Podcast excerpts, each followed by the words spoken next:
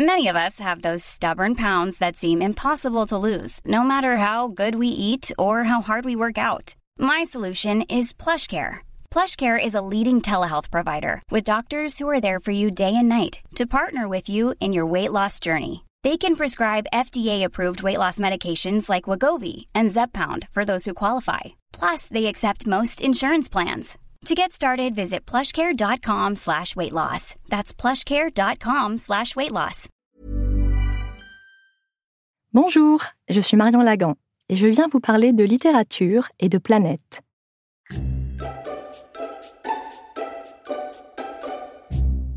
Ceci n'est ni un cours d'astrologie, ni un cours de lettres, mais un objet hybride. Un espace de dialogue entre vos textes préférés et les signes. Cet espace, il s'appelle Astrolettres. Ici, je vous parle de connexion et d'ouverture, pas de croyance. Je vous invite à revoir un livre, un auteur ou une autrice, et même une période littéraire avec un regard neuf, tourné vers les étoiles. Dans cet épisode, c'est de tout un siècle dont je vais vous parler, de sa naissance astrologique à sa fin. Ce siècle a été un pinacle de la culture française. D'ailleurs, si vous suivez le compte Instagram du même nom, Astrolettre, vous avez peut-être déjà une idée de ce dont je vais vous parler. Vous pensez peut-être au XIXe siècle, sa poésie et sa force romanesque, ou alors le XVIIIe, ses lumières révolutionnaires et son marivaudage. Pensez encore, car c'est du XVIIe siècle que nous allons parler ici, autrement appelé Grand siècle. Mais alors, pourquoi commencer par celui-ci? Tout d'abord, parce que c'est une éruption de créativité à tous les points de vue. Le XVIIe siècle, c'est l'âge d'or du théâtre, de la fable, des contes, mais aussi de l'art épistolaire, des mémoires des moralistes, et j'en passe. Ensuite, parce que ce grand siècle est encore très présent dans nos vies. La plupart des Disney ont été adaptés des contes que Perrault a mis en mots. Nous avons tous été confrontés à un dilemme cornélien du nom du dramaturge Corneille. Enfin, tout comme le monsieur Jourdain du bourgeois gentilhomme, nous faisons tous de la prose sans le savoir. Bien sûr, ce n'est pas seulement la littérature qui est à l'honneur, mais toute la culture française. Nous en reparlerons un peu plus tard. Rentrons dans le vif du sujet. Ce siècle, quel est son signe? Pour cela, encore faut-il savoir quand il est né les historiens considèrent que le grand siècle commence avec la fin des guerres de religion, autrement dit, l'avènement d'Henri IV. Vous le connaissez? Le ver galant, le mari de la reine Margot et l'homme de la poule au pot. Techniquement, Henri de Navarre devient Henri IV à la mort du roi qui le précède. Ce roi, c'est Henri III. Et sa mort se passe le 2 août 1589 à Saint-Cloud, vers 3 heures du matin. Ces informations nous permettent de dresser le thème astral de la période qui s'ouvre devant nous. Août? Eh oui, le grand siècle naît sous le signe du lion, un signe dominé par l'astre suprême, une étoile qui deviendra l'emblème du roi qui va dominer ce grand siècle. J'ai nommé Louis XIV le roi Soleil. À noter, la fin du grand siècle coïncide avec la mort de ce même roi le 1er septembre 1715 à Versailles. Là aussi, j'aimerais attirer votre attention sur la signification de cette date. Le grand siècle se termine sous le signe de la Vierge, le signe qui suit immédiatement le lion. Or, l'évolution astrologique du lion à la Vierge est un miroir fascinant pour cette période qui voit la fougue, un tantinet désordonné du baroque, se transformer en classicisme la recherche d'une perfection et la critique que l'on attribue au signe de la Vierge. Vous me suivez? Le grand siècle est bien une période marquée culturellement par la générosité, la brillance et un narcissisme tout à fait sain. Toutes qualités léonines qui vont se voir tempérées par les qualités de la Vierge. L'analyse, la structure, le travail et une forme de spiritualité on pense à Madame de Maintenon, la deuxième épouse de Louis XIV, dont l'influence spirituelle sur le roi fut non des moindres à la fin de sa vie. Mais alors, où intervient-il ce pivot entre la brillance, pas toujours très organisée du lion, son désir d'être vu, et l'ordre nouveau, mais aussi la modernité de la Vierge? Plusieurs événements vont précipiter cette évolution. Je vais vous parler un peu d'histoire, car celle-ci s'entremêle avec la littérature du temps. Trois événements majeurs en particulier inspirèrent nombreux de nos écrivains. Le premier, c'est la Fronde. Et je pense principalement à la Fronde des Princes, qui, profitant de la jeunesse de Louis XIV et de la haine du peuple pour Mazarin, un Italien dont la pourpre cardinalis inspire bien des soupçons, essayèrent de s'emparer de plus de pouvoir, le grappillant sur le pouvoir du roi. Chacun veut sa part du gâteau, la part du lion. Et comme tout lion, la fronde se fait de beaucoup de chansons qui aiment à moquer la hantise de ce signe. Alexandre Dumas, oui, on parle du 19e, mais pour en revenir au 17e, dans la suite des Trois Mousquetaires, 20 ans après, évoque cette période et en dit justement, s'inspirant des mots des auteurs du temps, le caractère particulier de cette guerre fut qu'il y eut plus de couplets faits que de coups de canon tirés. La cour chansonnait les Parisiens, qui chansonnaient la cour, et les blessures, pour n'être pas mortelles, n'en étaient pas moins douloureuses, faites qu'elles étaient, avec l'arme du ridicule. Aïe aïe aïe, le ridicule, c'est la hantise du lion. La Rochefoucauld, l'auteur des Maximes, fut l'un des acteurs de cette fronde, du côté des frondeurs, et il ne disait pas mieux lorsqu'il écrivait La moquerie est l'une des plus agréables et des plus dangereuses qualités de l'esprit humain. Quant à la princesse palatine, la deuxième femme du frère de Louis XIV, arrivée en France 20 ans plus tard, elle remarquera, elle aussi, que les Français aiment à rire de tout. Critique, oui, comme des vierges. Or, de lion, il ne peut y en avoir qu'un seul, et c'est le roi Louis XIV. Celui-ci était un enfant à cette époque. Ce traumatisme politique et personnel a contribué à sa volonté d'achever le travail de centralisation qu'Henri IV avait initié et que Louis XIII et le cardinal de Richelieu avaient poursuivi. Il voulait leur montrer qu'il n'y avait qu'un roi, lui. Rappelez-vous ce mot célèbre, l'État, c'est moi.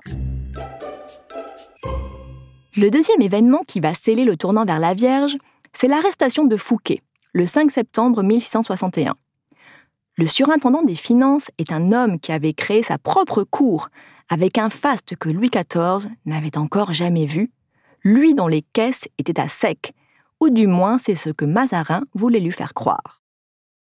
Vaux-le-Vicomte, le château de Fouquet, était un avant-goût du château de Versailles. D'ailleurs, c'est le nôtre qui en a dessiné les jardins. Fouquet inflige un camouflet au roi en le fêtant avec trop de faste. Ses ennemis veillent dans l'ombre, à commencer par Colbert, qui est à l'époque intendant des finances. Deux ans avant l'arrestation, en 1659, donc, il a déjà écrit un mémoire pour le calonnier. Colbert fut surnommé le Nord par la marquise de Sévigné, dû à sa froideur très vierge.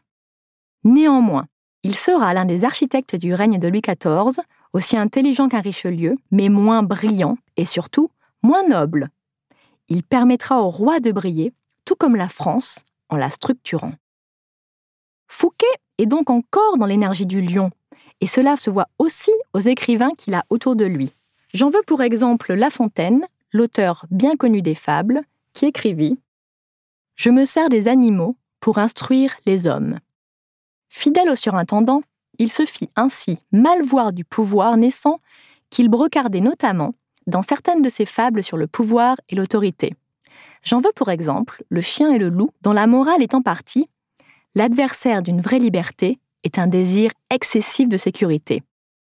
Des mots qui durent résonner aux oreilles des nobles qui se massèrent à Versailles, avides d'une bribe de privilèges ou de pouvoir, tels des chiens autour de leur maître.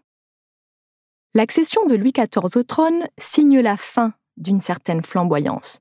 Oh, bien sûr, le roi brille comme un soleil, mais cette brillance n'est plus très léonine, car elle a pour but d'écraser l'autre, quand le cygne, s'il veut régner et être reconnu, est en recherche, aussi et avant tout, d'amour et de reconnaissance, une dimension émotionnelle qui va peu à peu s'effacer.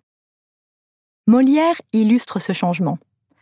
Né 16 ans avant Louis XIV, ses premiers grands succès coïncident avec l'accession au pouvoir du roi. Des précieuses ridicules aux malades imaginaires, il utilise l'humour, le rire pour mieux critiquer. Il fait briller le verbe pour mieux brocarder la préciosité, l'hypocrisie et bien sûr la mauvaise médecine, en réalité une variante de l'hypocrisie. Plus que les hommes ou les femmes, Molière cherche à critiquer des postures. Il ira même jusqu'à critiquer l'autorité dans Tartuffe, une pièce dont Napoléon dira qu'il ne comprit pas qu'elle ne fut interdite sous Louis XIV tant elle menaçait les fondations de la société. Or, ce désir de justice est très lion, très lion certes, mais allié à l'esprit d'analyse et au pouvoir critique de la Vierge. On peut le lire aussi dans les mots des épistolières du temps, comme la délicieuse marquise de Sévigné. Cet extrait joint l'extravagance à l'observation et la critique du monde, un axe puissant, lion, vierge, s'il en est. Dans sa lettre à M. de Coulanges, datée du 15 décembre 1670, elle écrit Je m'en vais vous mander la chose la plus étonnante, la plus surprenante, la plus merveilleuse, la plus miraculeuse, la plus triomphante, la plus étourdissante, la plus inouïe, la plus singulière, la plus extraordinaire, la plus incroyable, la plus imprévue, la plus grande, la plus petite, la plus rare, la plus commune, la plus éclatante, la plus secrète jusqu'à aujourd'hui, la plus brillante, la plus digne d'envie, enfin, une chose dont on ne trouve qu'un exemple dans les siècles passés, encore cet exemple n'est-il pas juste, une chose que nous ne saurions croire à Paris, comment la pourrait-on croire à Lyon? La lettre accumule les superlatifs pour en venir à la révélation, le mariage inattendu et mal assorti de M. de Lauzun avec Mademoiselle, la petite fille d'Henri IV. Cette ébullition, cette efflorescence a encore quelque chose en elle de l'héroïsme baroque que les tragédies de Corneille illustraient si bien et dont nous avons tous étudié ces vers. Au rage, au désespoir, aux vieillesses ennemies, n'ai-je donc tant vécu que pour tant d'infamie mais voilà, l'étau se resserre. Louis XIV aspire à un ordre nouveau, à de l'ordre tout simplement. Les irrégularités de la perle, l'origine du mot baroque, barocco, vont être polies encore et encore jusqu'à laisser place à la perfection. Et qui la représente mieux que Racine? Né un an après Louis XIV, ce Capricorne a la particularité de s'être élevé jusqu'à des honneurs inouïs par son intelligence et son travail. Le dramaturge va achever de donner ses lettres de noblesse à la tragédie française en dix ans seulement, à commencer par Andromaque, où il fait de l'amour le moteur du tragique, ce qui est une nouveauté. Attention, classicisme ne veut pas dire manichéisme pour autant. Et s'il est une chose que l'énergie de la Vierge a pour elle, c'est le sens de l'analyse, la capacité à peser. Ainsi Racine dira de ses héros qu'ils sont imparfaits, ni tout à fait bon, ni tout à fait méchant. C'est bien de cette ambiguïté que le tragique naît. Néanmoins, l'œuvre de Racine n'est pas pour autant le signe de la fin de la flamboyance du lion, non, et certains de ses vers ne sont pas sans faire sourire, tant on pourrait les appliquer à la cour du roi. Ainsi, dans la Thébaïde, on peut écouter ces mots. Un bonheur si commun n'a pour moi rien de doux, ce n'est pas un bonheur s'il ne fait de jaloux. Ah, la vie de courtisan à Versailles. De Racine, Gide dira J'ai aimé les vers de Racine par-dessus toute production littéraire. J'admire Shakespeare énormément, mais j'éprouve devant Racine une émotion que ne me donne jamais Shakespeare, celle de la perfection. Si le classicisme entend imposer un certain ordre, une mesure de beauté au monde littéraire, cela n'empêche pas certains et certaines d'y échapper comme la princesse palatine, dont les lettres dressent un portrait savoureux, pointu et souvent hilarant de la cour. L'ordre imposé appelle un excès en réponse. La montée des dévots a coïncidé avec l'arrivée de Madame de Maintenon au pouvoir. La princesse, très soucieuse de son rang, l'appellera au choix l'ordure, la vieille ordure ou la pantocrate. Elle se moquera notamment de ses excès en écrivant ces mots Je ne comprends pas la manie qu'ont les gens d'aller à Rome, Car quel plaisir peut-on trouver à voir un tas de prêtres se trémousser dans les églises? Le désir de justice et de concorde du lion, qui s'est traduit par la fin des guerres de religion après l'édit de Nantes, prend fin avec sa révocation. Les dernières années du règne du roi Soleil en seront plus sombres. Saint-Simon, notamment, chroniquera ce resserrement dans ses mémoires, critique virulent qui prédira la fin de la monarchie même. Il écrira Rien de plus compliqué qu'une famille, en particulier quand elle est royale.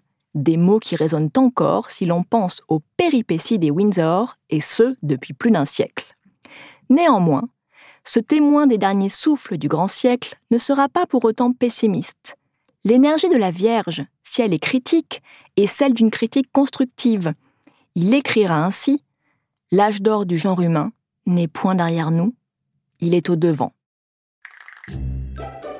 Si cet épisode vous a plu, je vous invite à noter le podcast et à laisser un commentaire. C'est comme ça que je pourrai m'améliorer, et c'est grâce à vous que d'autres pourront le découvrir. Vous pouvez aussi me retrouver sur Instagram en tapant Astrolettre.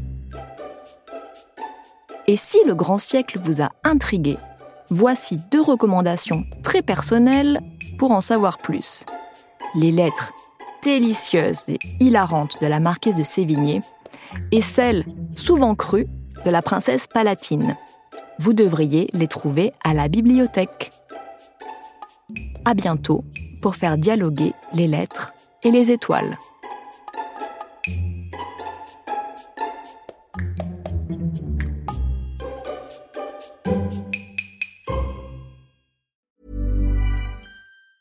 Hey, it's Danny Pellegrino from Everything Iconic. Ready to upgrade your style game without blowing your budget? Check out Quince. They've got all the good stuff shirts and polos, activewear, and fine leather goods, all at 50 to 80% less than other high end brands. And the best part? They're all about safe, ethical, and responsible manufacturing. Get that luxury vibe without the luxury price tag. Hit up quince.com slash upgrade for free shipping and 365 day returns on your next order. That's quince.com slash upgrade.